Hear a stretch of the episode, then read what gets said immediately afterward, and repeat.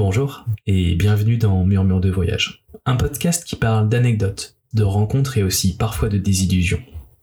À chaque épisode, une ou un invité va venir partager son récit de voyage avec humour et sincérité. Je vous souhaite un bon moment en espérant que ces murmures vous donnent le goût du voyage.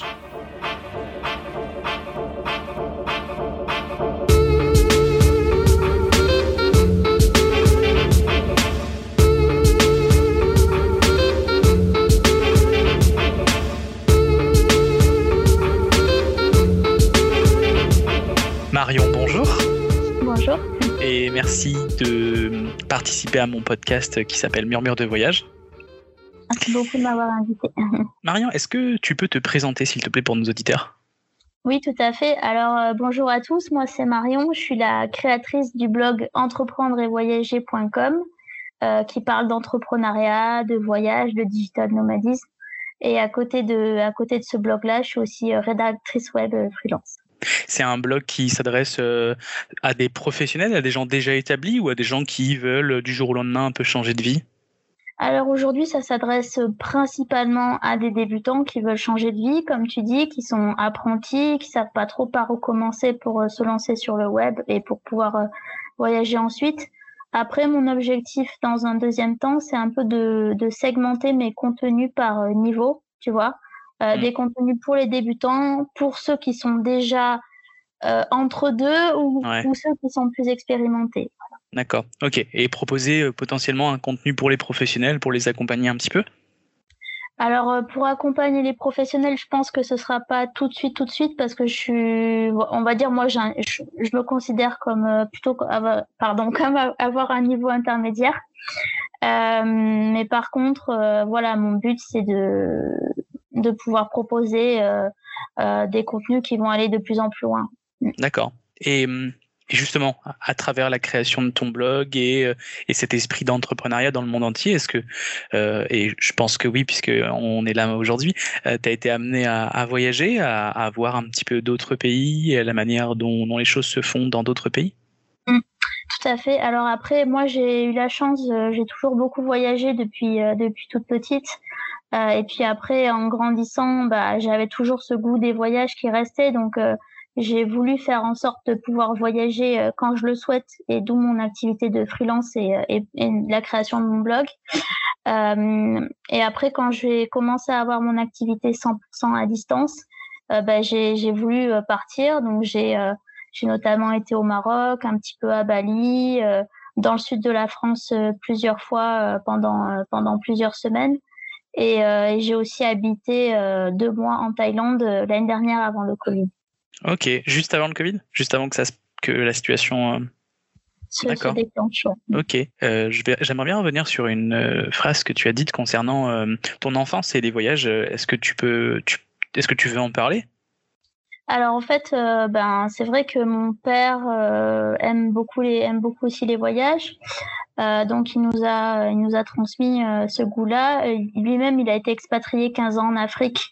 Donc donc voilà, il connaît bien il connaît bien le sujet, on va dire. Euh, et après, en fait, euh, à mes 13 ans, à mon adolescence, il a été expatrié deux ans aux États-Unis et toute la famille a suivi. Donc, euh, donc en fait, très très jeune, euh, bah, le voyage était présent dans, dans ma vie. Donc ça veut dire que euh, vers l'âge de 13 ans, euh, pour suivre tes parents, donc c'est-à-dire euh, t'as pas vraiment le choix, on t'a demandé de quitter la France et de partir t'expatrier aux États-Unis. Tout à fait, ouais. D'accord. Et c'est qu'est-ce qui se passe dans ta tête à ce moment-là? Alors, qu'est-ce qui se passe dans ma tête euh, quand j'ai euh, à peine 13 ans et qu'on te dit ah ben dans trois mois on part euh, vivre aux États-Unis? Euh, C'est compliqué parce que on se rend pas compte euh, de la chance qu'on a de d'aller vivre ailleurs parce qu'on est encore euh, enfant, euh, préadolescent. Et euh, à cette période-là, c'est plutôt euh, le monde qui te tombe, qui te tombe dessus et tu te dis, bah, je vais quitter mes amis, ma famille pour aller dans un pays où je ne sais pas parler la langue et comment je vais faire pour l'école, etc. Donc c'est plus euh, c'est plus tard que, que je me suis rendu compte de la chance qu'on avait eue de vivre à l'étranger, mais sur le moment, c'est un peu compliqué. Il a fallu quitter tes amis C'est un, un au revoir, c'est un adieu. Comment ça se passe dans ces cas-là? Est-ce que tu t'en souviens? Est-ce que tu as envie d'en parler? Ah oui, je m'en souviens comme si c'était hier, parce que c'est pas vraiment une annonce que tu as tous les jours dans ta vie, tu vois. donc, ben, en fait, on est, on est parti très très vite. Euh, donc en fait, ce qui s'est passé, c'est que l'entreprise de mon père a organisé un voyage d'une semaine. Euh, je crois que c'était deux ou trois semaines plus tard, euh, pour qu'on puisse commencer à aller repérer les écoles là-bas, les logements, etc. Donc très très vite, on est parti une semaine pour faire du repérage. Mmh. Et ensuite, quand on est revenu, ben, on savait qu'on avait que quelques mois pour déménager. et on savait par contre qu'on partait que pour deux ans donc, on reviendrait ensuite en France euh, normalement. Euh, donc, c'est un peu compliqué parce que c'est à la fois long et temporaire mmh, comme période. Oui, parce que deux ans, euh, bah, es obligé, tu, es obligé de tout quitter et en deux ans, beaucoup de choses vont se passer. Euh, je ne veux pas rentrer trop dans les détails, mais vous avez peut-être été obligé de vendre la maison ou en tout cas, ça engendre des grosses dépenses, des gros frais ou en tout cas des grosses démarches administratives. Euh, et comme tu le disais à juste titre, c'est juste deux ans. Ça veut dire qu'en fait, tout va être intense et tout va revenir à la normale au bout de deux ans. C'est ça, presque à la, presque à la normale. Presque à la mais, euh, mais après, bon, voilà, on, a, on, avait de la chance de partir dans de bonnes conditions. Euh, mon père est dans une, était dans une grosse boîte internationale, donc niveau expatriation, voilà, il n'y avait pas de souci qu'on partait dans de bonnes conditions, mais que, mais que de toute façon, ça allait, ça allait de toute façon changer notre vie. Hmm. Et, euh, voilà, en même temps, comme on partait que deux ans, on savait qu'on n'allait pas euh, rester euh, toute notre vie là-bas non plus. Donc c'est pas évident à, à, gérer en fait. Ouais. Tu et, et, qu'est-ce qui se passe? Marion, la, petite française qui débarque aux, USA, étais dans, vous avez débarqué dans quelle ville, dans quel, dans quel état? Alors, c'était à Cleveland, dans l'Ohio, dans la région des Grands Lacs. Mmh. Mmh, c'est pas vraiment une ville euh, hyper connue, hein, donc euh, on savait pas grand chose de, là-bas. Mmh. Euh, donc moi, bah, je, savais que l'anglais à l'école, hein, c'est-à-dire rien du tout, quelques mots. c'est pas avec ça que, que tu peux parler avec les autres, etc. Là, tu peux demander aux Américains où est Brian par exemple, si Brian potentiellement est situé dans sa cuisine, dans sa chambre, dans son salon, mais c'est sûr qu'à un moment donné, tu vas tourner en rond, oui. Euh. C'est ça. C'est euh, et puis euh, c'est d'où tu viens? Ben, je suis française. Ah, tu connais Paris? Non, je connais pas Paris parce que malheureusement, je viens d'un petit village dans le sud de la France. Donc la conversation en général, elle s'arrête là, tu vois. Tout comme pour nous, je pense, quand tu penses aux États-Unis, tu penses à New York, tu penses à San Francisco, tu penses à Las Vegas. Euh, au, gratte-ciel, au hamburger. C'est ça. C'est ça. Alors qu'il y a certainement un petit Américain dans le Missouri euh, qui, aurait, qui, qui ne connaît aucune de ces villes-là et qui aimerait bien qu'on s'intéresse à lui. et, et, et, et, comment se passe ton intégration euh, en tant que en tant qu'adolescente Alors, en fait, comme on savait qu'on restait que deux ans, au niveau de la scolarité, c'était un peu compliqué parce que le système euh, français scolaire ne reconnaît pas le système américain.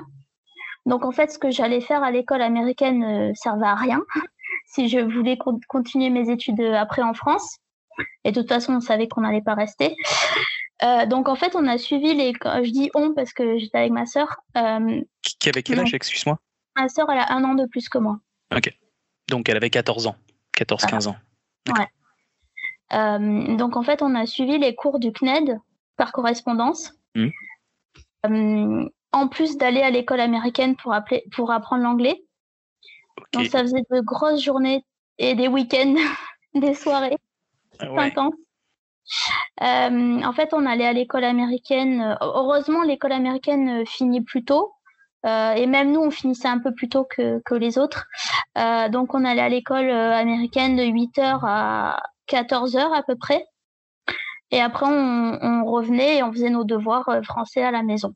D'accord. Donc, euh, toi, tu as connu un peu le télétravail avant les autres Ouais, ouais, c'est vrai, c'est vrai. Ouais, l'apprentissage à, à, distance, ouais, je connais. En renvoyer les devoirs, être tout seul euh, face à ces, leçons, euh, ouais, c'est vrai. Euh, je connais le CNED de, de nom, jamais été amené à, à, être confronté directement. Ça se passe comment en fait? Tu reçois des, des, cours par, par mail, tu as un professeur qui t'est attitré, tu as, une ressource physique, enfin, tu as une personne physique? Est-ce que tu peux nous en dire juste deux, trois mots? Ah, effectivement, c'est intéressant euh, parce que j'y avais même pas pensé, tu vois, à ça. Euh, donc, on était en 2004, 2003, 2004, un truc comme ça. 2000, attends, j'y suis allée, pardon, de 2004 à 2006. Euh, donc, il faut remettre les choses un peu en, arrière. Ouais, Et, et on avait des supports, donc les, les, les, les cours, c'est des cahiers mmh. avec des exercices. Euh, après, on avait des supports euh, CD, euh, par exemple, pour écouter certains cours d'anglais, d'espagnol, de musique aussi. Ça fonctionnait par CD. Euh, c'est marrant parce qu'en en revenant en arrière, c'est. Euh, donc le, CD, pour ceux qui ne s'en souviennent pas ou qui ne connaissent pas, c'est un truc rond en plastique que tu mets dans un lecteur. que tu mets dans un lecteur et qui tourne.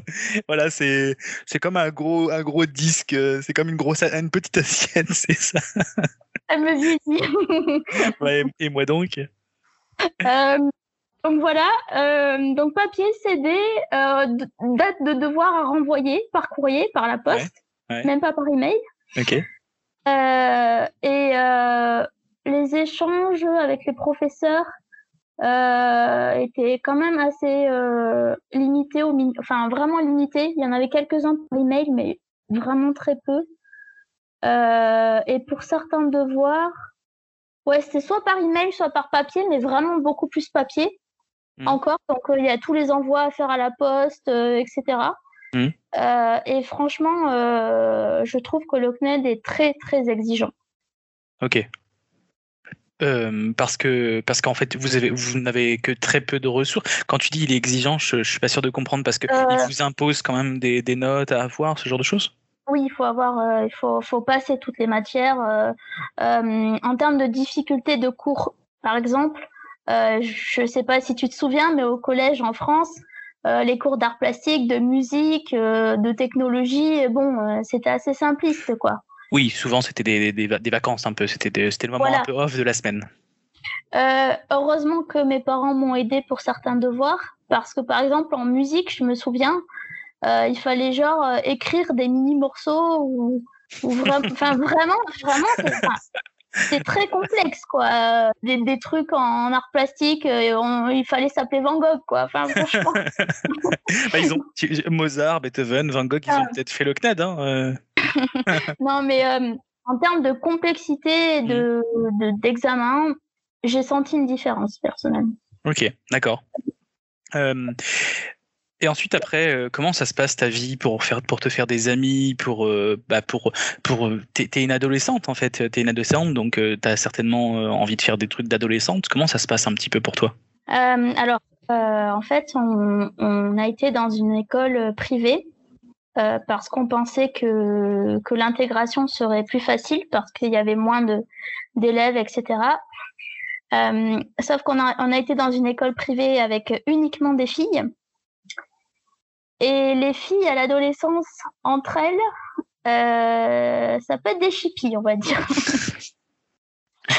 euh, c'est là que je me suis dit que la mixité à l'école, euh, c'était pas mal. Et moi, en plus, euh, cerise sur le gâteau, j'ose dire, euh, je devais porter un uniforme à l'école américaine. Euh, on dirait pas comme ça, mais c'est ça change beaucoup de jeu en termes de je sais pas comment dire, c'est du coup c'est un peu plus rigoureux entre mmh. guillemets, c'est un peu plus strict, euh, moins chaleureux. Ok, c'est intéressant que tu le perçoives comme ça parce que quand je pense aux uniformes dans les écoles, moi ça me fait plutôt penser au fait que ça permet de mettre tout le monde sur le même pied d'égalité en fait et que tu ne peux pas forcément euh, être supérieur à quelqu'un d'autre du fait que tu es habillé d'une certaine façon, alors que toi tu vois plus comme quelque chose comme quelque chose de plus strict en fait alors en fait, j'avais une vision euh, très euh, très positive aussi de, de l'uniforme. Et d'ailleurs, je, je pense encore que c'est. Alors, je pense que c'est une bonne chose dans le sens que ça te, ça te met au travail, enfin, ça te met dans l'ambiance de travail. Tu vas à l'école pour, pour travailler, pour étudier, il faut être sérieux, etc. Euh, donc ça, c'est bien.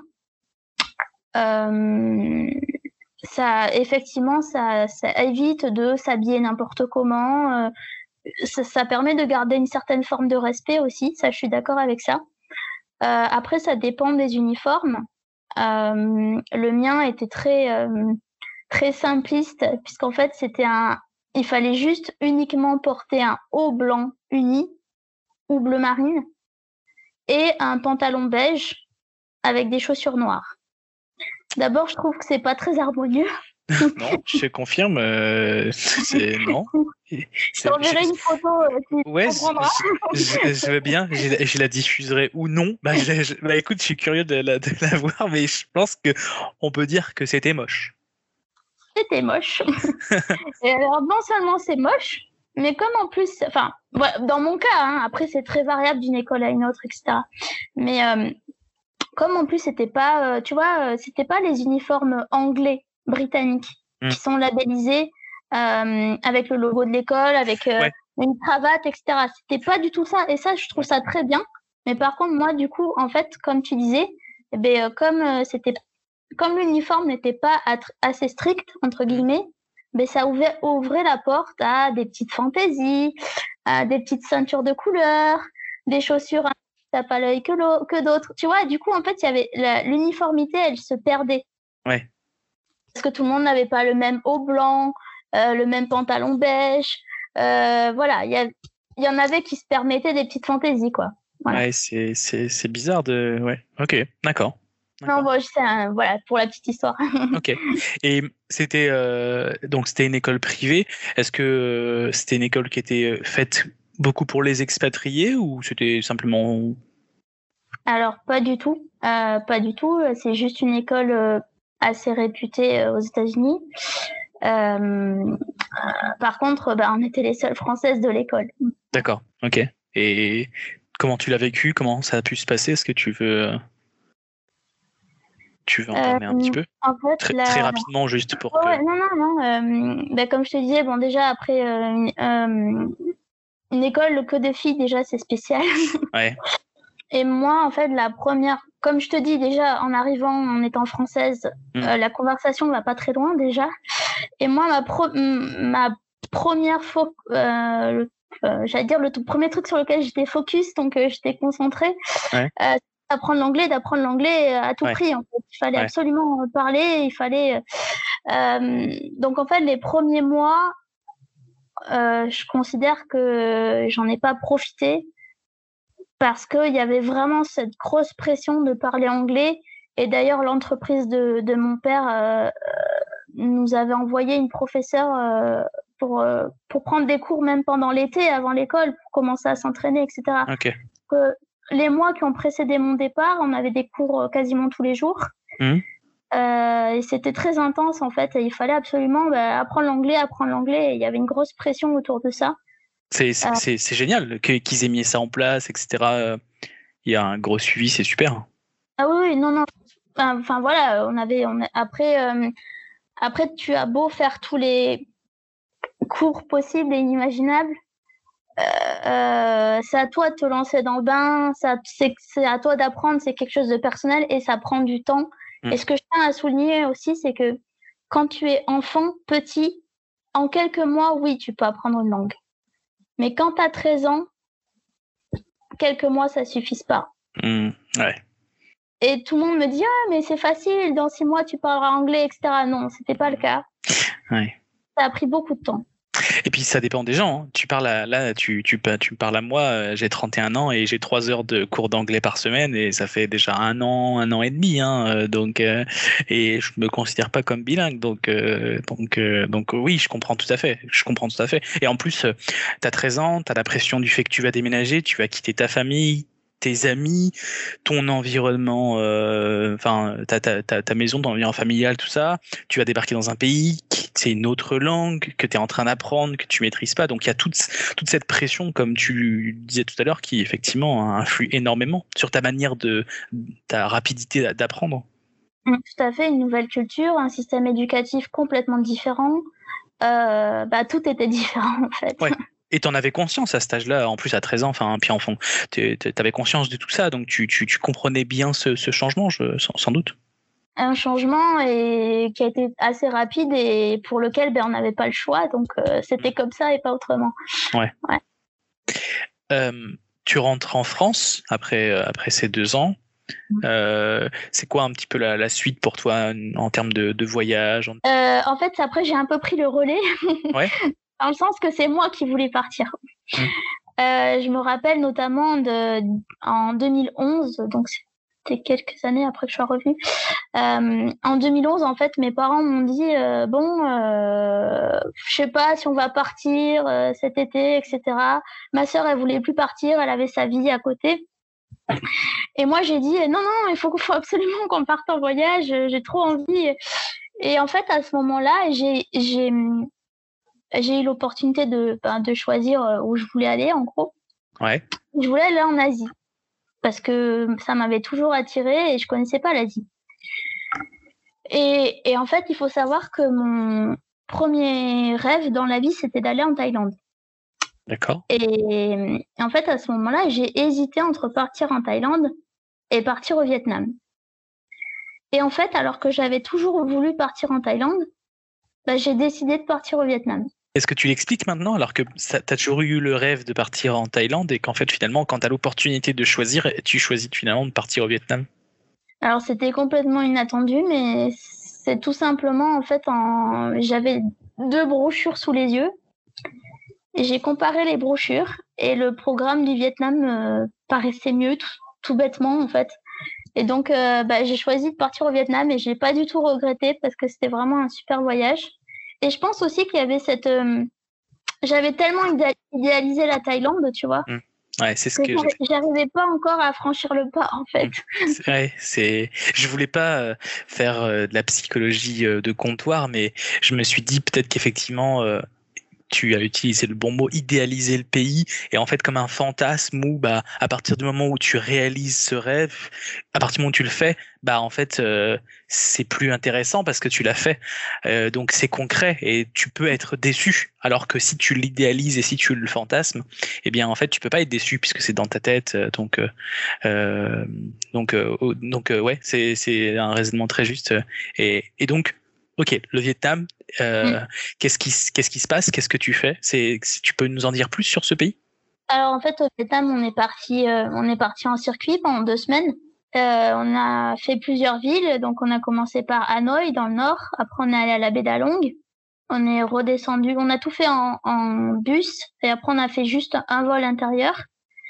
Euh, on a été donc euh, à Hanoï, ensuite on est allé à la baie d'Along, après on est descendu à Hue dans le c'est au centre sur la côte. Mmh. C'est le long de la mer de Chine. Et après, on a pris un vol intérieur pour aller à Ho Chi Minh, Saigon, dans le sud. Et on est reparti de Saigon pour revenir en France.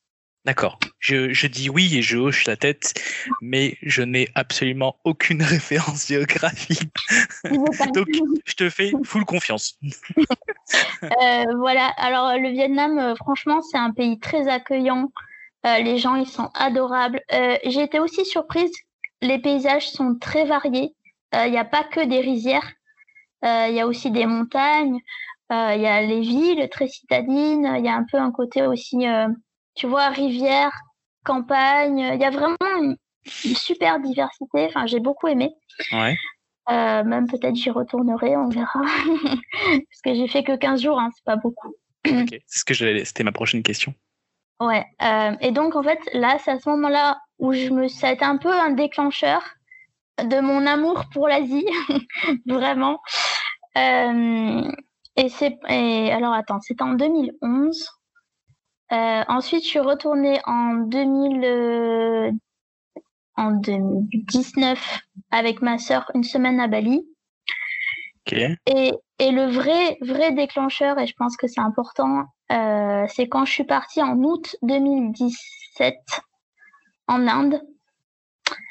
Euh, alors en fait, pour, raconter la petite histoire autour de l'Inde, euh, donc à cette époque-là, j'étais dans mon premier CDI Enfin, j'ai eu un CDI et c'était mon, premier job dans, une start-up dans laquelle je suis restée presque un an.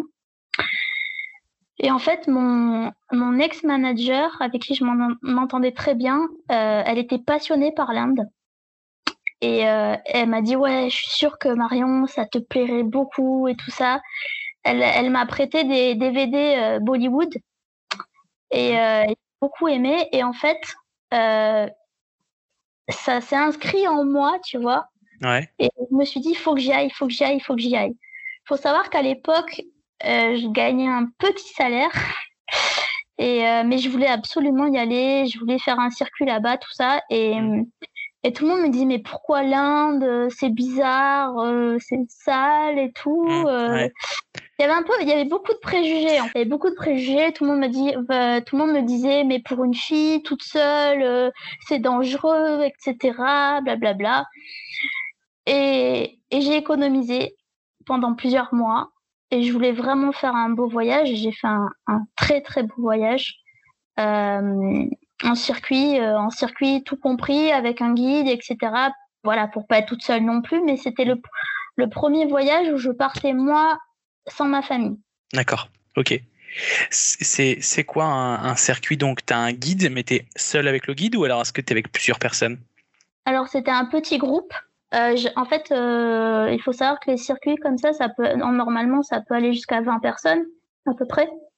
Là, j'ai eu beaucoup de chance parce qu'on était dans un minibus, on était à peine 7. D'accord. Non, même pas.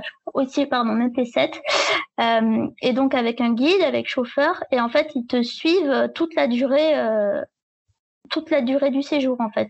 Tu bouges, mais tu es toujours avec les mêmes personnes, avec le même guide, avec les mêmes chauffeurs, etc. pendant 15 jours.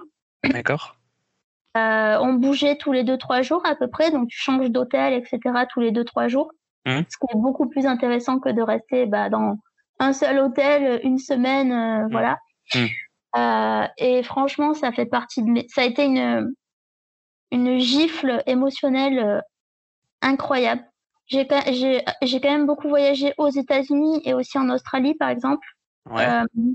on a fait trois semaines. J'ai jamais Enfin, pour moi, l'Inde, c'est un pays qui est incomparable. Il n'y a, rien qui ressemble à l'Inde. Euh, autant au Vietnam, en Thaïlande, il y a des choses qui se ressemblent. Euh, en Europe, il y a des choses qui se ressemblent. Aux États-Unis, au Canada, il y a des choses qui se ressemblent. Mais euh, pour moi, l'Inde, c'est vraiment unique. Et, euh, et j'ai tout aimé dans ce voyage, en fait. Enfin, tout, euh, tout ce que j'ai fait, toute la bouffe, les rencontres, etc. Donc, voilà, pour moi, c'était un, un de mes plus beaux voyages. Et pour finir, pour, euh, pour finir sur la boucle que je disais, en fait, j'ai économisé pendant plusieurs mois pour ce voyage. Mmh. Et, et en fait, la start-up, euh, elle, elle, avait pour habitude de fermer les portes pendant trois semaines en août. Et je me suis dit, bah super, je vais partir à ce moment-là, nickel. Et ce qui s'est passé, c'est que je me suis retrouvée au chômage en juillet. La start-up a déposé bilan juste avant que je parte en voyage. D'accord. Donc en fait, ce voyage est tombé à pic parce que ça m'a fait un bien, ça m'a fait un bien fou, ça m'a permis de déconnecter, etc. Et, euh, et quelques mois plus tard, bah, je me lançais à mon compte. Est-ce que tu penses que ça a été un déclencheur pour toi, ce voyage? En, en, fait, euh, ça fait, ça fait partie des décisions de ma vie, en fait, où je où j'ai pas tergiversé, tu vois. C'est, je voulais y aller, j'y suis allée. Je me suis pas posé de questions.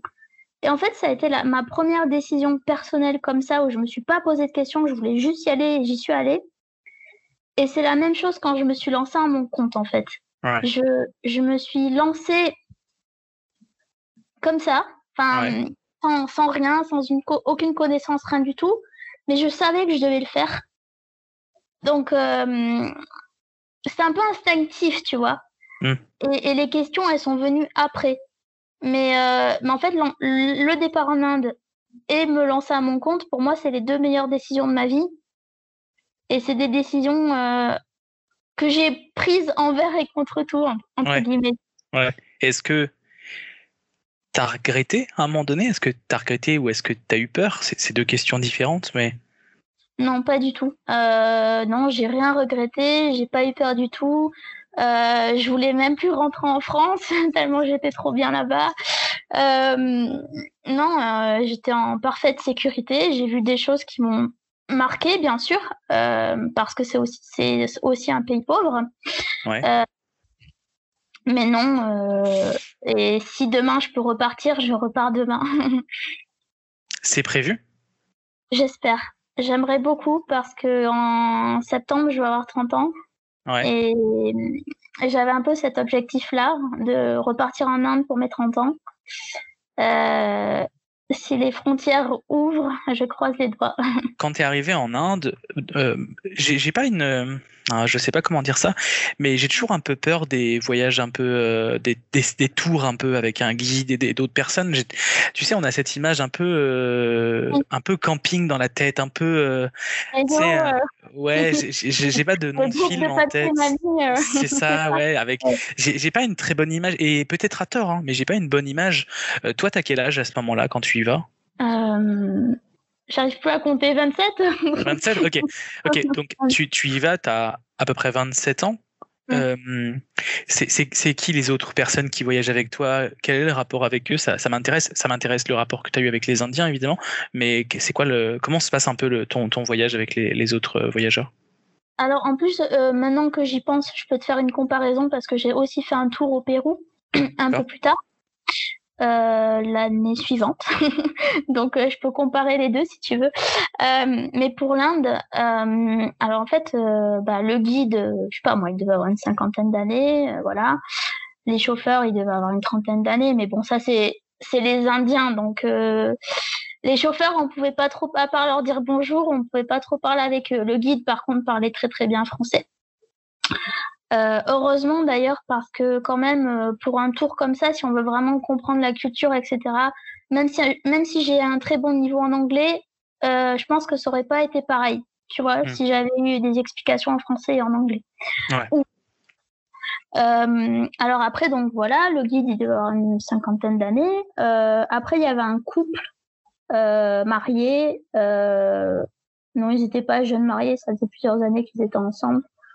Euh, d'une voilà de je sais pas moi 35 35 36 voilà. Après il y avait une fille avec sa mère. Euh, sa mère elle devait avoir euh, pareil une cinquantaine d'années. Et la fille elle avait deux trois ans de moins que moi. Elle était étudiante encore. On s'est vachement bien entendu. Et après il y avait deux copines ouais de 40 de 40 ans je pense. euh, voilà, donc finalement. ah ouais, c'est hyper euh, Ouais. Ouais. Ouais, ouais. Euh, il y avait le couple, le couple était très baroudeur, avait déjà pas mal voyagé. les deux copines, elles étaient plus en mode un peu vacances, effectivement, mmh. tu vois, un peu moins, mmh. un peu moins baroudeuse. Et la mère et la fille avaient pas mal voyagé aussi, donc il y a des personnalités très différentes en fait. Et, et en fait, elles étaient, ils étaient tous par deux, sauf moi en fait. Ouais. tout le monde était par deux sauf moi. Moi, j'étais la seule qui était toute seule euh, dans le groupe. Est-ce qu'il y a des avantages? Parce que j'avais la chambre pour moi toute seule. Ça, c'est pratique. Euh, après, par contre, le premier jour, en fait, on, en fait, on, on, arrivait, euh, on arrivait en pleine nuit en, Inde. D'accord. On arrivait à 3 heures du matin et, et, en fait, on devait repartir à 7 heures du mat. Donc la nuit a été très courte, euh, on s'est à peine croisés, chacun est allé dans sa chambre et après il fallait repartir le lendemain. Et la première journée, on a fait 8 heures de route. Et quand tu fais 8 heures de route hmm. quasiment non-stop avec des personnes que tu connais pas, une première journée, etc., bah tu sais, tout le monde se regardait un peu. Euh, c'est qui celle-là, c'est qui celui-là, tu vois, tu te jauges un peu en fait. Et, euh, et en fait, au bout de pas moi, quatre heures euh, d'un silence complet dans le bus, tu vois, euh, où chacun était un peu amorphe, euh, voilà, après, après le long voyage. on s'est arrêté à une aire d'autoroute et, et je me souviens que, en gros, bah, voilà, on a commencé à se poser des questions entre nous. Bah, qu'est-ce que tu fais Pourquoi tu es toute seule Etc. tout le monde voulait savoir un peu pourquoi j'étais, qu'est-ce, pourquoi j'étais toute seule. Je, suis désolé, je te coupe. C'est marrant. C'est quoi le problème de voyager toute seule? Tu, te souviens, toi, tu te souviens que c'est une des premières questions qu'on t'a posées? Oui. Ok. euh, mais maintenant, je suis désolé, je vais pas te couper dans ton élan. et maintenant, après coup, c'est quoi le problème de voyager tout seul Ah bah moi, j'ai aucun problème avec ça. Je trouve que justement, c'est une chose à faire dans au moins une fois dans sa vie. Mmh. On apprend beaucoup sur soi-même, on apprend à se débrouiller, on apprend beaucoup de choses. Et en fait, je, je pense qu'il y a beaucoup de préjugés sur les filles qui voyagent seules. Mmh. C'est la première fois que j'ai été confrontée à ça. Et c'est pas méchant. Hein. Confrontée à ces questions, tu veux dire? Ouais, ouais. Parce que c'est la première fois que je voyageais seule. Ouais. C'est pas méchant, mais tout le monde se dit Ah, ben pourquoi elle est tout seule? Elle a pas de copains, euh, elle a pas de famille. ouais. Je, j'imagine euh, plusieurs scénarios dans ma tête. Tu vas me dire ce que tu en penses. Je pense qu'il y a des gens, il y a des gens qui se disent c'est triste. Elle voyage toute seule parce qu'elle a personne d'autre avec qui voyager. Alors que c'est certainement pas le cas. Il y a d'autres personnes qui se disent aussi, mais peut-être que c'est un raisonnement un peu plus profond, qui se disent moi, je serais incapable de faire ça, je serais incapable de voyager parce que ça demande énormément de courage. Le podcast n'est pas encore sorti, mais avec Loïs, on en parle un petit peu du, fait de, voyager tout seul et effectivement, ça, demande beaucoup de courage de voyager seul. Donc, il y a aussi cette forme, peut-être une forme de jalousie un petit peu, de se dire euh, waouh, elle, elle le fait, moi, j'en serais incapable. Donc, euh, quand, quand tu sais pas quelque chose, tu as tendance à être un peu pas agressif, mais un peu tu sais, tu attaques un petit peu par la moquerie, par les rires ou en tout cas par des questions un peu. Alors, c'était pas le cas parce que vous êtes une bande d'adultes, mais euh, mais il y a un peu de sarcasme, quelque chose comme ça. Est-ce que est-ce que est-ce que tu j'ai raison? Est-ce que c'est des choses que tu as ressenties? Est-ce que qu'est-ce que tu en penses? Je pense que tu as très bien analysé euh, la, la, question euh, par tes différents scénarios. après voilà, moi ça ça n'a pas duré, ils ont été très bienveillants avec moi, ça s'est très bien passé. Je pense qu'après, justement, comme j'étais toute seule, j'ai pu beaucoup plus m'intégrer les uns avec les autres, tu vois. Facile après. Euh, mais effectivement, oui, euh, il y, a, y a ce côté un peu jaloux, je pense. Il y a ce côté un peu euh, jugement. Mm. Bah, pourquoi la personne avec qui voyager, comme tu disais, etc. mais moi, bah, enfin voilà, il se trouve que ça s'est très bien passé, donc euh, pas de souci. Deux jours après, c'était réglé, même pas. Enfin voilà, le lendemain, le lendemain, c'était réglé. Et, euh, et, je pense que c'est très intéressant en fait de voir aussi toi tout seul euh, comment tu te comportes avec d'autres dans un autre environnement et tout ça. Donc euh, ouais. Ouais toi, tu, euh, si tu veux bien, juste, j'aimerais faire une parenthèse un peu plus personnelle, mais euh, t'es es quel genre de, personne? Est-ce que t'es es plutôt sociable? Est-ce que t'es plutôt, tu disais tout à l'heure que t'es timide réservé euh, Est-ce que c'est des choses qui se voient quand tu voyages? Ou est-ce qu'au contraire, euh, là, tu parles très facilement avec les gens? Tu sais, on a tendance à avoir un peu deux facettes. Euh, toi, du, fait que tu sois timide et réservé, est-ce que c'est quelque chose qui, qui se voit quand, es avec, quand tu voyages? Ou est-ce que... Alors, en fait, je, je c'est marrant parce que ça me, ça me fait penser à quelque chose qui est très fort, c'est que l'entrepreneuriat et le voyage, chacun à leur niveau, et même d'où mon, enfin, d'où mon blog en fait, mais les deux m'ont énormément aidé euh, dans ma timidité. Euh, j'ai beaucoup plus de facilité à rentrer en contact avec des gens que je ne connais pas mmh. euh, dans des secteurs différents euh, et je trouve que c'est, d'ailleurs, c'est, enfin voilà, c'est d'autant plus enrichissant et un vrai moteur. Et euh, alors que quand je suis dans un groupe de personnes euh, que je connais moyennement, tu vois, en vrai, en direct, bah, je deviens rouge, je bafouille. Là, je, là, je suis vraiment timide. Alors que quand je connais pas les gens, c'est beaucoup plus facile. Et le voyage, en fait, pour moi, ça permet d'avoir déjà des intérêts communs, en fait.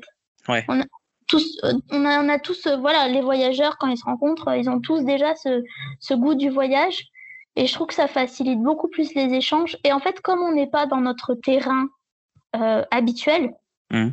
chacun est un petit peu déstabilisé. Et, euh, et du coup, on est beaucoup plus euh, euh, je sais pas comment dire, on est solidaire?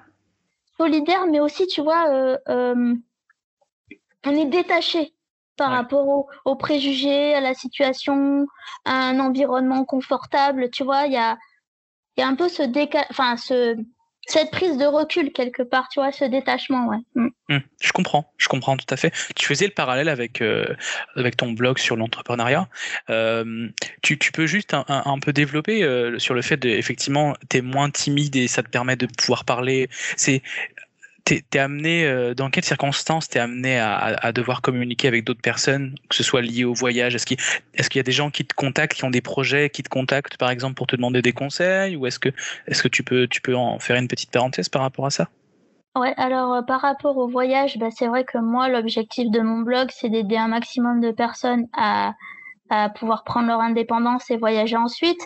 Et comme euh, j'ai quand même une certaine expérience dans le voyage, j'en ai fait pas mal. Donc quand je peux aider des gens, répondre à leurs questions par rapport à certaines destinations et tout ça, bah, j'essaye euh, un maximum. Euh, et par rapport à l'entrepreneuriat, en fait, tout le monde, enfin beaucoup de gens pensent que l'entrepreneuriat c'est c'est toujours être seul, ne pas avoir de contact, etc. Et moi, je pense que c'est tout le contraire en fait.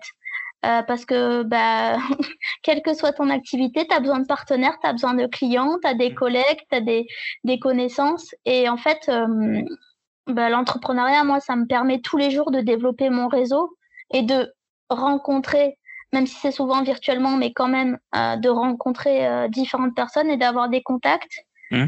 Et bah, comme je suis passionnée aussi par, par mon métier, bah, c'est un plaisir pour moi de d'échanger avec des personnes qui ont les mêmes euh, les mêmes intérêts que moi, les mêmes passions, euh, les mêmes envies, les mêmes objectifs. Donc euh, euh je pense qu'enfin voilà, un entrepreneur ne sera jamais complètement seul. Il y aura toujours des clients avec qui il va traiter, des des personnes qu'il va aider au quotidien, avec qui faire des échanges. Donc moi je pense que c'est une c'est une double force en fait. Et concernant l'Inde et justement l'entrepreneuriat, est-ce que tu t'es posé la question d'ouvrir euh, une compagnie, de, de t'installer en Inde pour travailler, euh, peut-être pas sur le moment de ton voyage, mais après en y pensant? Est-ce que tu, tu y as vu peut-être euh, une opportunité professionnelle quelconque? Alors sur le coup, honnêtement, non, j'ai pas vu, j'ai pas vu l'opportunité. J'étais vraiment trop dans le voyage, etc.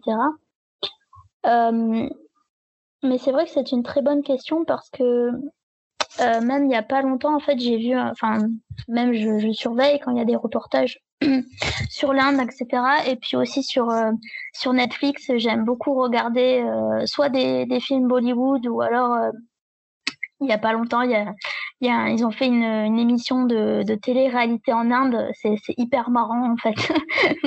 c'est hyper marrant et c'est révélateur de, de, de l'Inde d'aujourd'hui, qui est complètement différent qui est complètement différente et transformée avec les réseaux sociaux, etc. C'est hyper euh, intéressant. Et en fait, à ce moment-là, je me suis dit, mais, mais oui, enfin, euh, ce serait intéressant de creuser la question, de savoir si je pourrais euh, peut-être m'installer ou créer mon entreprise là-bas. et même, je suis tombée il y a pas longtemps sur la chaîne YouTube d'une fille qui, euh, qui euh, voilà, qui explique son. Elle est mariée à un Indien, elle est française, elle explique son expérience là-bas. C'est intéressant. Et euh, moi, sur mon blog, il y a un article qui s'appelle Entreprendre et voyager en Inde. Mmh. Parce que j'essaye de faire, j'ai un, j'essaye de faire différentes destinations autour d'entreprendre et voyager, c'est-à-dire entreprendre et voyager en Australie, comment ça se passe, aux États-Unis, comment il faut faire. Tu vois, de voir un peu les opportunités dans chaque endroit. Alors, la plupart du temps, c'est de l'ordre de la recherche. Euh, je fais vraiment un travail de recherche. Je n'ai pas forcément été dans le pays en question, même si j'essaye de reprendre un maximum de, de mes expériences personnelles.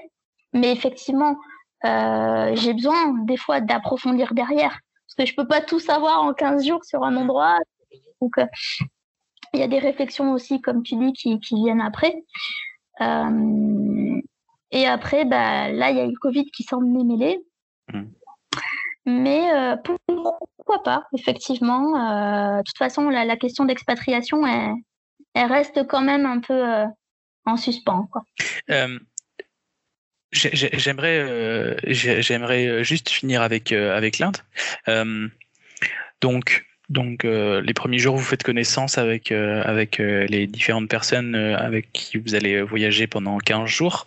Qu'est-ce que vous visitez? Qu'est-ce que quels sont les lieux quels sont les lieux intéressants? Si tu devais un petit peu faire une, un, un petit guide touristique très rapide de l'Inde, c'est quoi les, les, les, spots que tu as été voir et qui sont à voir? Si tu pouvais à l'occasion de donner des conseils aux autres et si tu veux nous en parler un peu.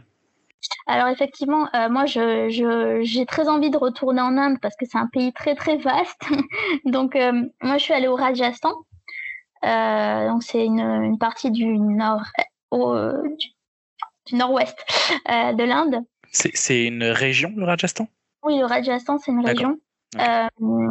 c'est un peu c'est ce qu'on appelle la région des Maharajas. Ok. Donc c'est vraiment là où il s'est installé. Euh, y a en fait, il y a beaucoup de palais. Euh, il y a beaucoup de palais. Il y a, y a le désert aussi. Euh, alors en fait, pour donc voilà, moi j'ai fait le Rajasthan principalement. Je suis arrivée à, New Delhi.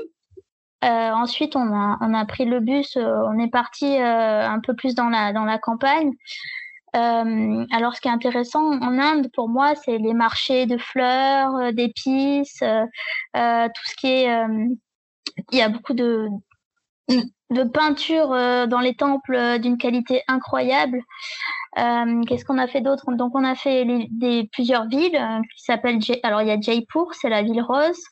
Euh, il y a Jodhpur, c'est la, la ville bleue. Donc toutes les maisons elles sont bleues, comme comme dans le désert, tu vois. C'est vraiment cette vision très très bleue blanche au milieu de nulle part, au milieu des montagnes. Mmh. Après, on a fait Udaipur, c'est la, la Venise, ce qui s'appelle la Venise indienne. Mmh. Euh, il y, y, a un grand lac très très connu avec, euh, avec des, des temples. Euh.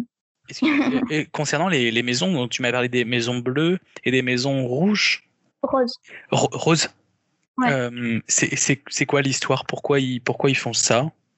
Alors en fait, le bleu, euh, de ce que j'ai de ce que j'ai compris, c'est pour, c'est une couleur que n'aiment pas les moustiques. En fait, c'est pour protéger des moustiques. Alors bon, euh, euh, non, en fait, j'en ai pas eu, j'en ai pas eu tant que ça. J'en ai eu au Canada qu'en Inde, donc ça doit marcher. ok, d'accord. Donc ils auront peint toutes les maisons en bleu pour se protéger des moustiques. Ouais. Ok, c'est radical comme une comme euh, comme solution et ça fonctionne. ok. Et après Jaipur, donc c'est la ville rose parce qu'en fait il y a il y a tout le centre en fait c'est une ça fait comme une cité médiévale Mmh. Et tous les remparts sont roses et blancs. D'accord. Il y a un, un monument célèbre, c'est Awal Mahal. Si tu regardes sur, euh, sur euh, Internet, euh, c'est un, une espèce de dôme comme ça, avec plein, plein, plein, plein, plein de fenêtres. Et tous les gens font leurs photos devant. Enfin, voilà, c'est assez connu. et après, en fait, on a été dans le désert, du tard, aux portes du désert. Ça, c'était vachement bien. On a fait du, du chameau. Et puis, euh, qu'est-ce qu'on a fait d'autre? Et après, on a été à, à, voir une séance de film Bollywood, donc dans, mmh. dans un vrai cinéma euh, local.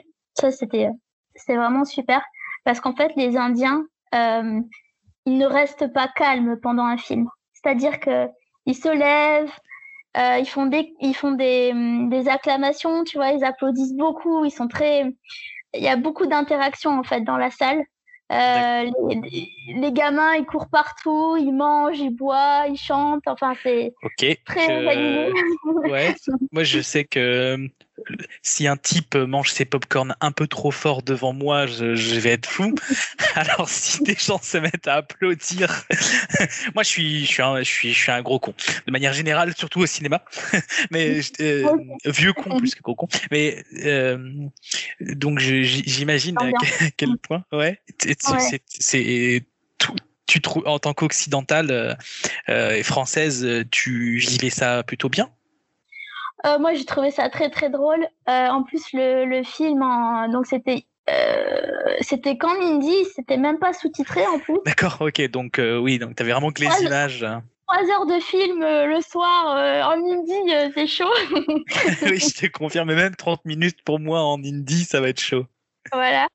donc en fait, c'est bah, c'est c'était une, expérience hyper marrante. Euh, euh, tu vois, par exemple, quand il y a des scènes un peu, euh, un peu d'amour, etc., ils sont là, ouh, tu vois, enfin, ils font des, petites réactions comme ça, c'est très drôle.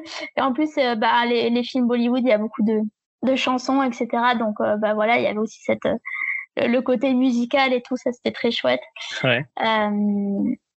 Qu'est-ce qu'on a fait d'autre? On a fait une croisière. Euh, alors le seul, le seul truc en voyage organisé pour moi, c'est que tu peux pas choisir ce que tu manges. Euh, tu peux pas choisir ce que tu manges parce que es, tout le monde tout le monde mange la même chose. Tu vois, c'est pas comme quand tu voyages tout seul, tu peux aller au restaurant, tu peux choisir. Mmh. Tandis que là, euh, j'ai pas pu goûter tout ce que je voulais. Ouais.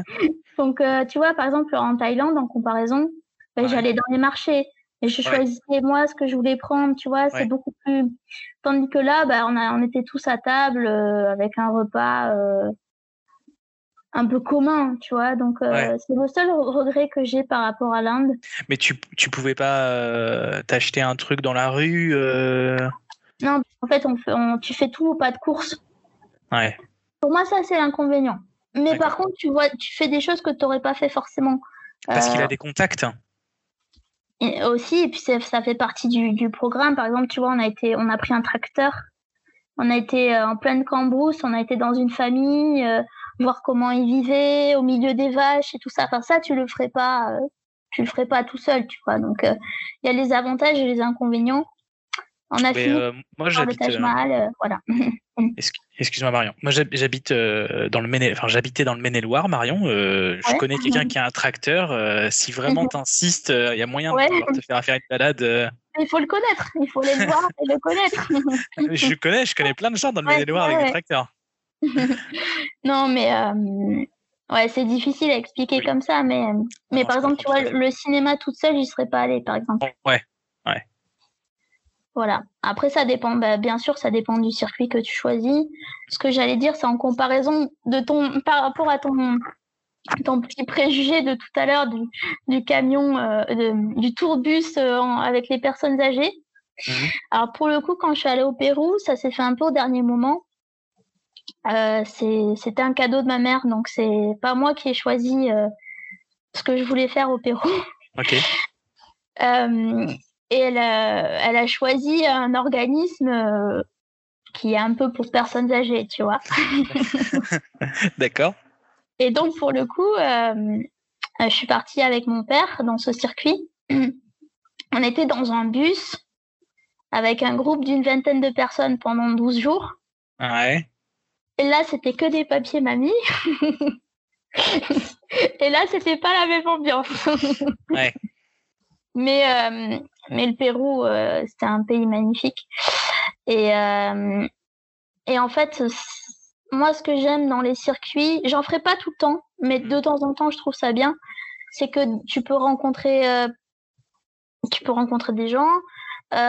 on t'a pas toi à t'occuper de la logistique parce que dans certaines régions euh, comme le Pérou ou l'Inde, euh, tu vois, euh, c'est pas si facile que ça de louer une voiture et d'aller je sais pas où, quoi. C'est pas la même histoire.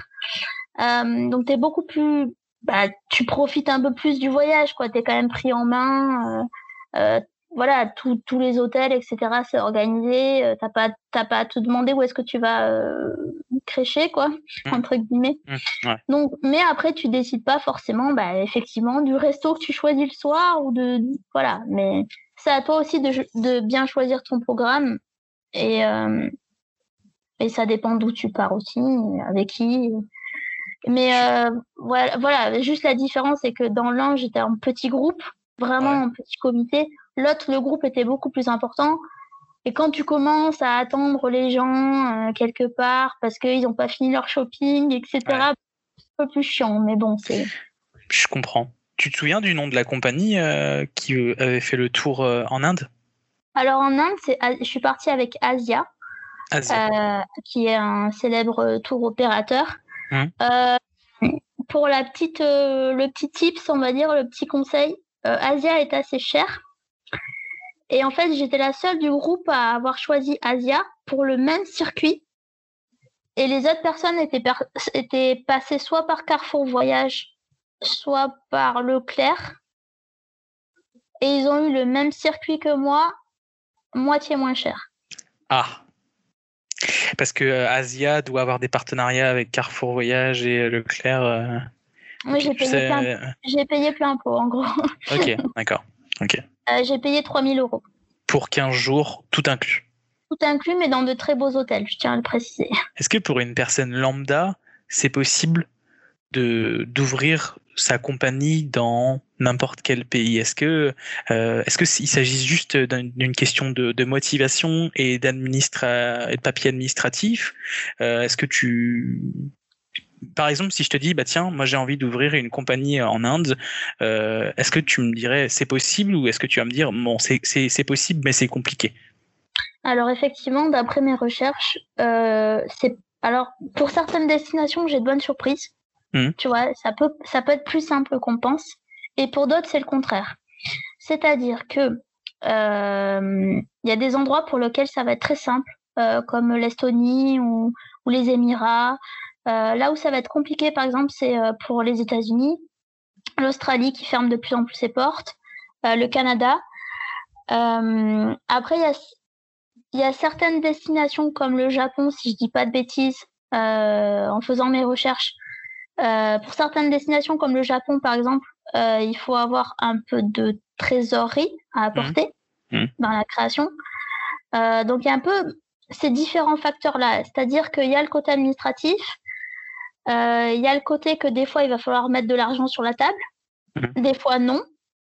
Des fois, en fait, en quelques, en quelques papiers, c'est bon, c'est réglé. c'est vraiment au cas par cas. Euh, donc tu peux avoir de bonnes comme de mauvaises surprises en fait. Si tu devais donner un conseil assez général à une personne qui veut euh, entreprendre d'ouvrir une, compagnie dans un pays quelconque, ce serait quel genre de conseil que tu pourrais donner? Alors bah, bien, euh, bien s'informer sur, bah, sur les modalités et la fiscalité locale. Éventuellement aussi, ce qui peut aider dans certaines destinations, c'est d'avoir des contacts avec des locaux entrepreneurs. Euh, il y a aussi des, des organismes qui existent.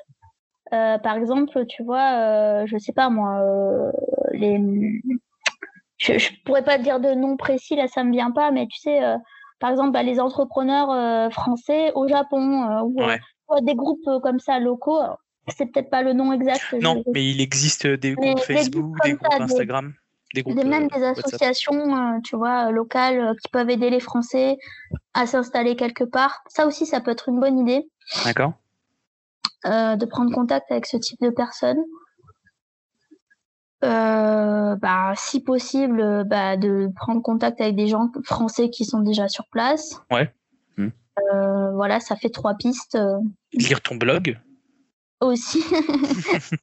si la destination est traitée, attends, ouais.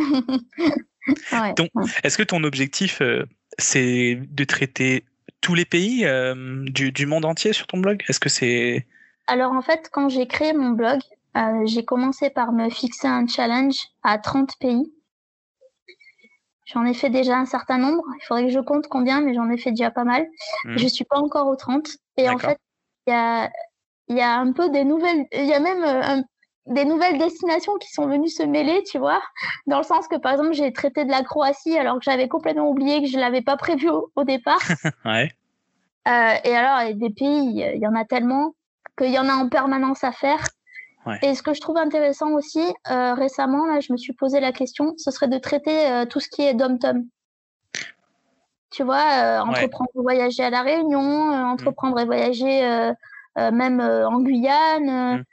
Euh, voilà, les pays aussi francophones, euh, voir un peu euh, qu'est-ce qui est possible. Mm. Mm. C'est oui, effectivement, c'est une, une, très bonne idée. Aussi, ouais.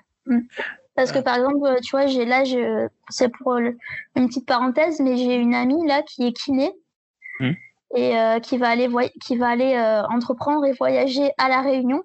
En fait, elle va faire des remplacements à la Réunion. Elle a son compte, elle va faire des remplacements et le week-end, etc. Et quand elle aura des trous, bah, elle va voyager sur l'île et euh, mmh. je trouve ça chouette, quoi, en fait. Ouais, bah ouais, complètement. Euh, en plus, c'est donc c'est français, La Réunion? Ouais. Mais euh, potentiellement, ça a une fiscalité ou ça a une manière administrative de traiter les choses un peu différentes par rapport à la métropole, fait qu'effectivement, ça nécessite un article peut-être en tant que tel. Ouais, c'est ça. Alors, je pense qu'en fait, justement, euh, ben, comme euh, administrativement, ça doit pas être très, très pas tant éloigné que ça en fait. Il doit y avoir quelques petites, peut-être petites subtilités, mais comme c'est français. Ouais. Euh, base. Euh, voilà, enfin, tout de suite, tu pars loin, mais c'est toujours la France. Mmh. Ouais. Donc, euh, ouais. Ok. On, on, arrive sur la fin du podcast. Est-ce que, euh, avant qu'on aborde un peu les, les, recommandations et puis la, la fin, la, la, fin en tant que telle du podcast, est-ce que tu as des choses que tu aimerais ajouter par rapport à, à tous les pays? Est-ce qu'il y a un pays que tu aimerais ajouter? Est-ce que bah donc euh, la Thaïlande c'est aussi un pays que je connais bien euh, parce que pour le coup j'ai habité euh, pendant un mois. J'ai commencé par y voyager pendant trois semaines et après je me suis posée euh, pendant un mois à Chiang Mai dans le nord. Et, et donc bah, la Thaïlande comme je disais tout à l'heure c'est le pays qui me faisait rêver depuis toujours. Et, et finalement. Et finalement j'y suis allée. Ouais. j'ai fini par y aller. Et, euh, et, en fait, euh, bah, ce qui s'est passé, c'est que euh, je voyais beaucoup de, de, nomades digitaux qui disaient ouais, la Thaïlande c'est super et tout ça, c'est vachement abordable. Tu, tu, peux, tu peux nous expliquer ce que c'est qu'un nomade digital? Un nomade digital ou un digital nomade ou un... il y a plusieurs il y a plusieurs appellations. C'est une personne qui a un business 100% en ligne et qui donc peut peut voyager tout en travaillant en fait. Peut travailler depuis n'importe où dans le monde. Et les nomades digitaux euh, euh, ont en général euh, cet intérêt commun pour le voyage euh, et, et, le fait d'avoir un business en ligne. Voilà. D'accord, ok. et donc, je voyais que beaucoup de digital nomades partaient en Thaïlande et je trouvais ça génial et j'étais là, bah, c'est peut-être l'occasion en fait d'y aller. Et, et ça a été euh, ça a été une super expérience même si encore même si c'était encore euh, différent de, de, ce que j'imaginais. Mmh. euh, mais en fait ce que voilà ce que j'adore ce que j'adore aujourd'hui avec mon activité c'est que bah je peux partir autant de temps que je veux quelque part. Et en fait ça a été ma première grosse expérience en tant que nomade digital et c'est à partir de là que je me suis dit bah maintenant voilà je je veux continuer dans ce sens même si je retourne en Inde, bah, j'aimerais bien y rester plus longtemps que 15 jours. Et, et pour ça, bah, pour ça, le meilleur moyen, c'est c'est d'être pour pouvoir voyager longtemps quelque part, c'est d'être à son compte et euh, parce qu'en fait, euh, tu pourrais très bien être salarié et, et demander à partir un mois quelque part avec tout ça. Mais le truc, c'est que généralement, tu puises sur tes jours de congé, ouais. tu puises sur tes économies, il faut que tu demandes à ton patron. Euh, tu as parfois euh, ta famille ou des contraintes. Enfin, c'est quand même un peu plus compliqué. Euh, tandis que bah, si tu es ton propre patron et que tu peux continuer à voyager, euh, pardon, à travailler tout, en, tout en voyageant, euh, bah, après, c'est à toi de t'organiser et ça demande une certaine organisation, effectivement.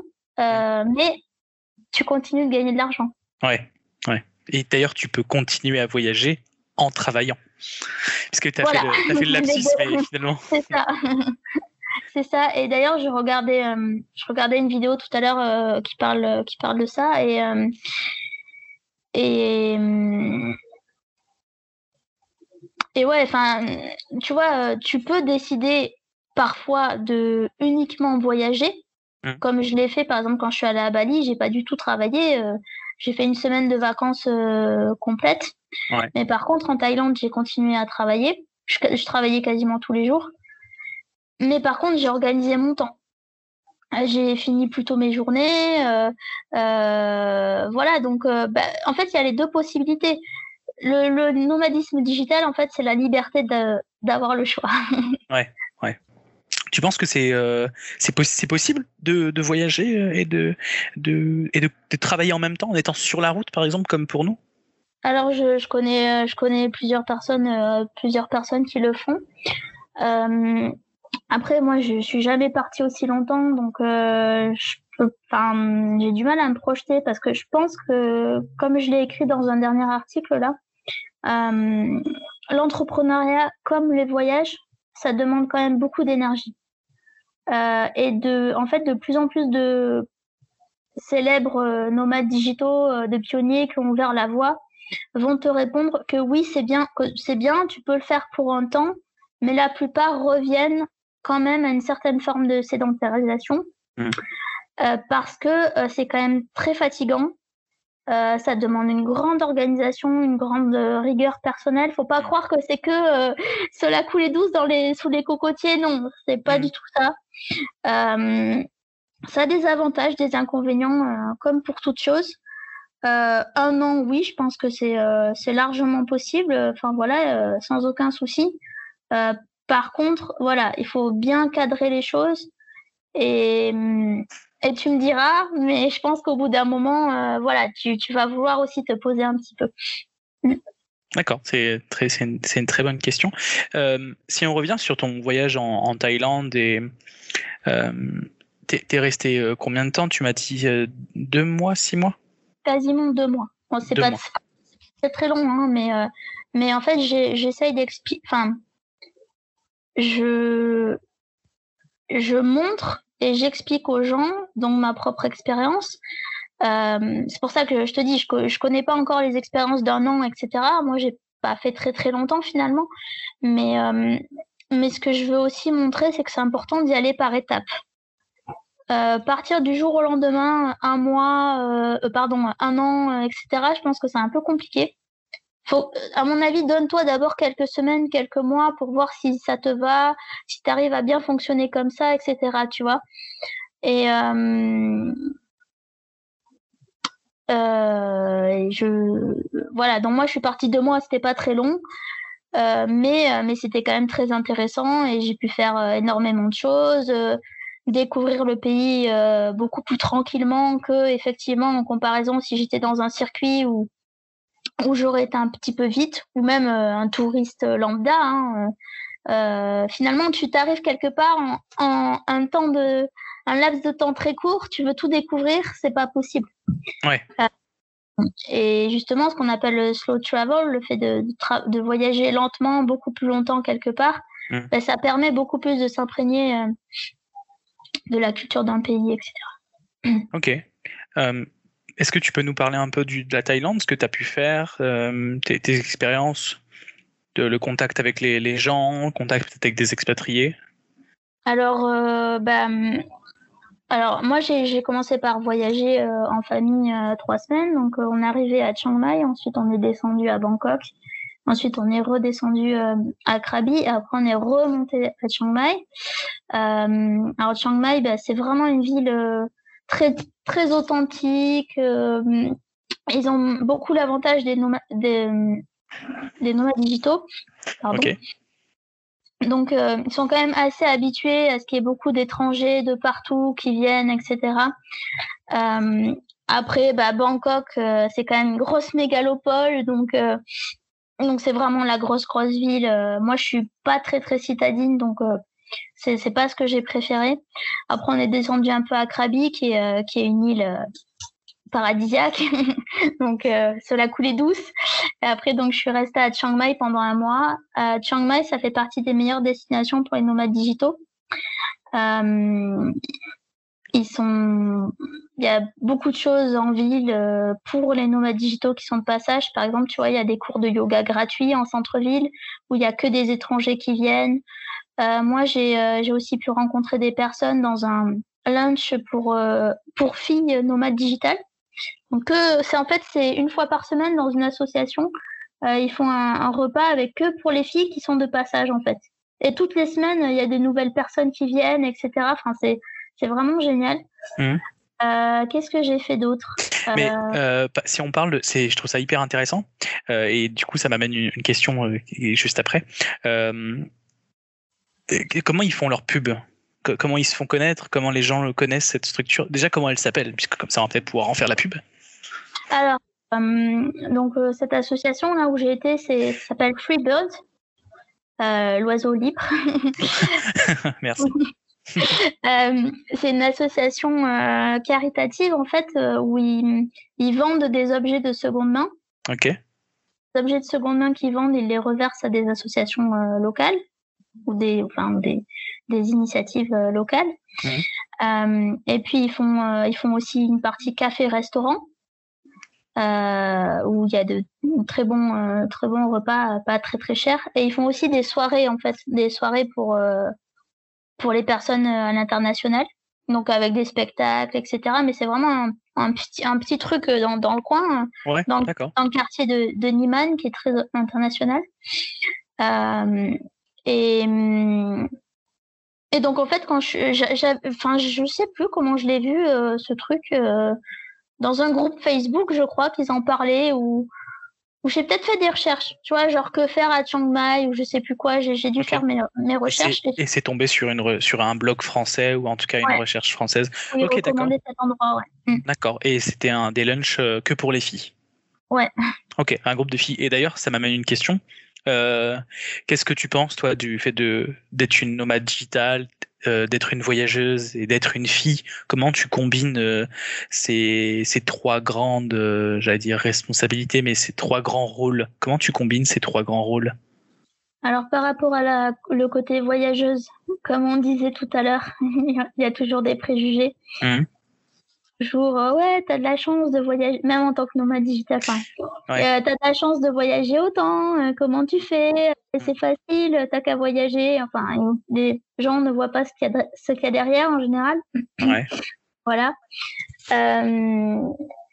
moi, je le vis bien, personnellement, il n'y a pas de problème. Ça, ça se voit que tu le vis très bien, tu es très souriante, tu as l'air d'être très heureuse. Euh, comme je te disais, euh, j'ai plus de facilité à, discuter avec des inconnus, euh, mais bon, voilà. Euh, non, qu'est-ce que je peux dire par rapport à ça? Que justement, j'ai trouvé cette initiative de de, de rassembler les filles là-bas qui viennent toutes souvent, qui viennent seules. je trouvais ça cool. Après, moi, j'ai rencontré une fille qui était avec son mec, qui voyageait avec son mec, et et elle, euh, elle avait envie de, de venir toute seule euh, pour rencontrer d'autres filles euh, très spontanément. Enfin, c'était sympa en fait. Il y avait une bonne ambiance. Euh, chacune avait son métier, racontait un peu ce qu'elle faisait. Euh, et ce qui était même surprenant en fait, c'est qu'il n'y avait pas que des jeunes. Il y avait aussi des, des mamies qui voyageaient toutes seules, tu vois, et qui venaient là à ce rendez-vous. Euh, il y avait des, des mères de famille. Enfin, il y avait vraiment des, des personnes de, de tous horizons. Hmm. de tout âge. Et euh, euh, qu'est-ce que je peux dire d'autre euh, Oui, alors ben, il y a un peu, il y, y a des côtés préjugés, il y a il y a un peu, comme tu disais, un peu cette cette méfiance, un peu cette interrogation de pourquoi tu voyages seul. Moi, je trouve que c'est bien. Enfin voilà, bon, je, suis encore jeune, euh, j'ai pas encore 30 ans, donc je me dis que si je veux en profiter, euh, c'est maintenant. Et, euh, et je pense qu'en fait les les personnes plus âgées, par exemple, enfin j'ai des amis ici adultes qui sont bien plus âgées que moi, et elles t'expliquent que elles, si elles avaient pu beaucoup plus voyager étant jeunes, elles l'auraient bien, elles l'auraient bien fait en fait, je pense qu'il y a une, question de maturité là-dedans, c'est-à-dire que euh, pour différentes raisons, je sais que la vie elle est courte. Et, je veux pas attendre avant d'en profiter, je veux pas attendre avant de voyager. Et le voyage m'apporte en fait énormément de choses, l'entrepreneuriat aussi, mais c'est différent. Et euh, et je compte pas m'arrêter là. Et voilà. Pour moi, ça me nourrit plus que d'autres choses. Après, c'est une passion. Chacun a ses passions. Il y en a qui n'aiment pas du tout voyager. Il n'y a aucun problème, euh, même si je pense qu'il rate quelque chose, mais, mais, euh, mais c'est une passion avant tout. Donc. Euh. Tu as, tout à fait raison. Je suis tout à fait d'accord avec toi. Euh, je t'ai coupé sur la Thaïlande, je suis désolé. Euh, je voulais faire cette parenthèse. Euh, est-ce que est-ce qu'il y a, d'autres choses que tu as faites à, en Thaïlande qui t'ont marqué vraiment Tu t'es dit ok, ça c'est le genre de choses que je n'aurais pas pu faire en Europe ou dans un autre pays et c'est vraiment propre à la Thaïlande. Euh, et, et, puis euh, aussi, pour te donner un peu de matière aussi, euh, tu avais un peu idéalisé la Thaïlande. Est-ce que finalement, bah, t'en es satisfaite? Comment t'as géré un peu cette émotion? Mm. Ouais, c'est une bonne question. Alors, euh, ce qui m'a surprise dans le bon sens. Et pourtant, on me l'avait dit, tu vois, on m'avait dit Chiang Mai, c'est super, c'est super, c'est super, c'est vachement accueillant, tu verras pour les nomades digitaux et tout. Mais en fait, j'étais j'ai été surprise de constater à quel point c'était vrai. Alors que pourtant, on te l'avait dit. Ouais, mais parce que tant que tu le vis pas, tu peux pas comprendre. Tu peux pas comprendre. Euh, euh, par exemple, tu vois, j'avais réservé euh, avant de avant d'y aller, j'avais réservé des logements sur le long terme. Je suis passée par Booking. Mmh. Et, et en fait, j'avais plus j'avais prévu plusieurs plans au cas où je pense que c'est important de tester, d'aller sur place et de se rendre compte que si jamais il y a un plan, euh, finalement, bah, l'annonce, elle correspond pas à, la réalité, tu vois. C'est important d'avoir un plan B et de quand même savoir se débrouiller. donc j'avais, j'avais prévu un plan B. Euh, quand je suis arrivée à Chiang Mai, je suis allée dans un logement et, et, et ça devait être le logement, le même logement dans lequel je resterai après toute seule, tu vois. Ouais par celui-là. Pendant deux mois. Ouais, pendant. Euh, enfin, là, euh. On est resté quelques jours à Chiang Mai pour commencer, pour prendre la température, mm. voir comment c'était, et après j'allais y rester un mois à la fin toute seule. D'accord, ok. Et, euh, et en fait, quand je suis arrivée, et eh ben, il y avait des travaux mmh. qui étaient prévus dans le logement, à côté du, du, logement que je devais prendre en fait. Mmh. Et, euh, et je me suis dit, bah non, euh, ça va pas être possible en fait, tu vois. Enfin, c'est pas, euh, c'est pas possible. c'est pas possible. Les travaux bruyants, je suppose. Oui, oui, bruyants, pas tout à fait clean partout, enfin, pas terrible. Et je me suis dit, mince, comment je vais faire et tout ça. Et en fait, le, le propriétaire thaïlandais euh, du logement mmh. m'a dit ah je suis vraiment désolée euh, euh, voilà là il y a les travaux etc c'est pendant les fêtes et tout ça c'est un peu compliqué mais si vous voulez j'ai un autre logement que je ne connaissais pas. Et je dis bah ok et tout ça est-ce que c'est loin et tout? Non non je vous amène je vais vous montrer. Et en fait je suis tombée sur un logement de ouf bien plus, bien, bien mieux que toutes mes espérances, tu vois. Ouais. finalement beaucoup mieux. Et que si on n'avait pas, si on n'avait pas discuté avec le propriétaire, euh, jamais j'aurais eu ça, tu vois. Ouais, t'aurais peut-être, euh, t'aurais peut-être bougonné dans ton coin et puis t'aurais dit bah non, euh, fuck it, ouais, je m'en fous, je me barre, je trouve autre chose et tout.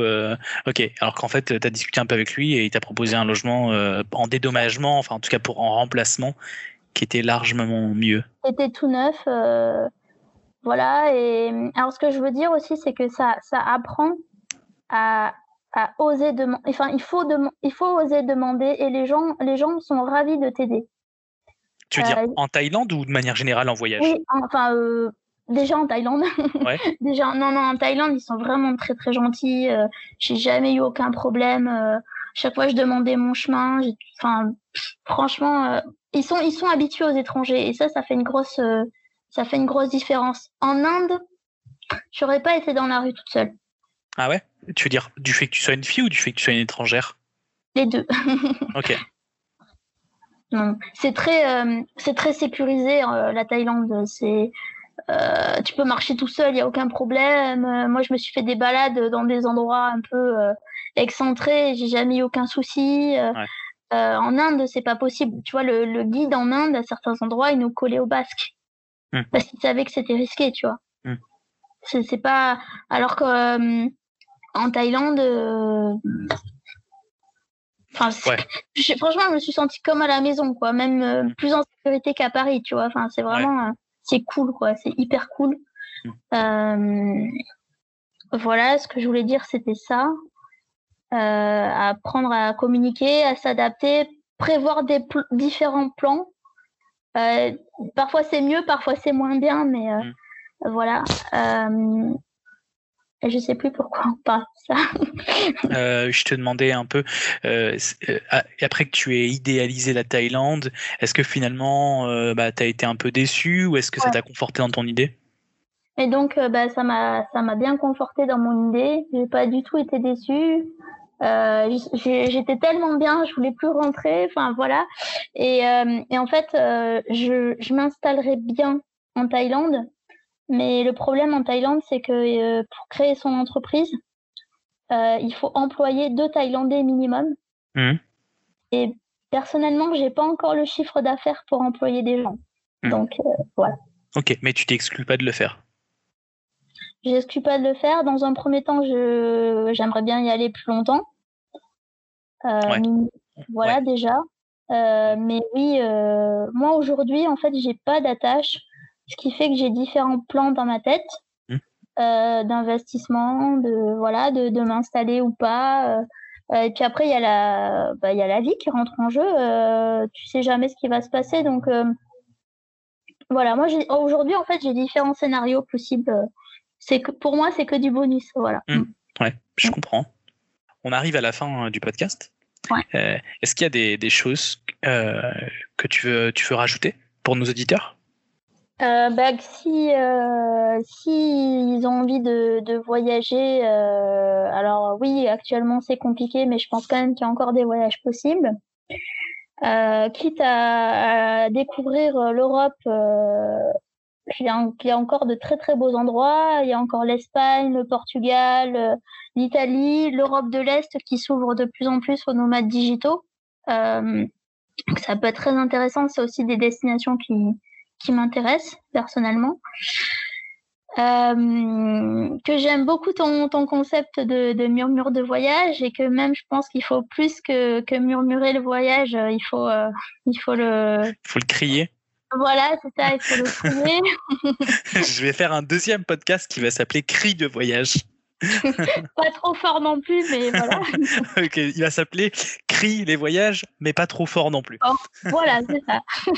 Avec une, grosse euh, abréviation.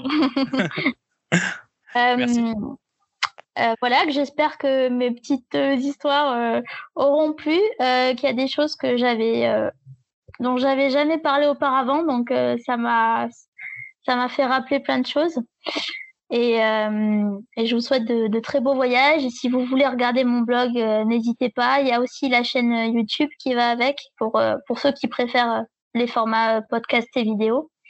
voilà, moi j'ai mis mes podcasts sur YouTube. Et, et, encore un très grand merci pour cet échange très très très intéressant et qui nous fait voyager un peu euh, malgré le, contexte ambiant. Voilà. Malgré euh, les, événements, euh, ce, dont on ne doit pas prononcer le nom. Mmh, c'est ça. et j'ai pas entendu, ça a coupé. Et l'hiver. et l'hiver aussi, ouais, tout à fait.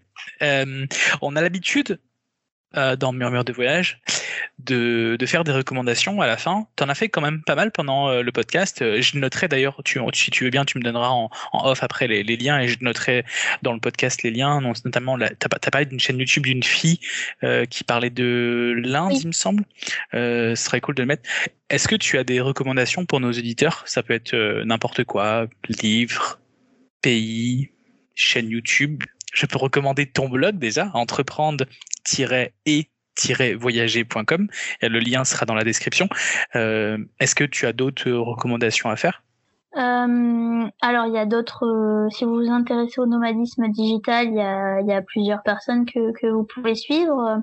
il n'y a pas que moi. Il y a aussi, par exemple, Tom Xavier. Il y a Ambroise Debré, Samantha Hugli. Enfin, il y en a, il y en a plein.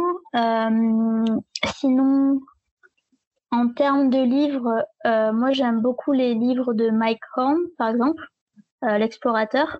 Mmh. Euh, ça, ça fait, ça, ça montre beaucoup d'expériences de voyage, mais aussi par rapport à la confiance en soi, mmh. au dépassement de soi, parce que c'est vraiment un, c'est un mec qui, qui s'est vraiment battu, quoi, on va dire. C'est euh, marrant, je l'ai conseillé dans. J'ai fait un article il y a pas longtemps sur les euh, top 10 des manières euh, de voyager sans quitter son salon. et effectivement, j'ai mis dedans lire des livres sur les voyages et j'ai mis Mike Horn. Je pense que ça doit être ma première recommandation. Ouais, c'est ouais, c'est franchement pas mal et puis c'est mm. facile à lire. Mm. Et sans quitter son lit non plus d'ailleurs. sans quitter son oreiller.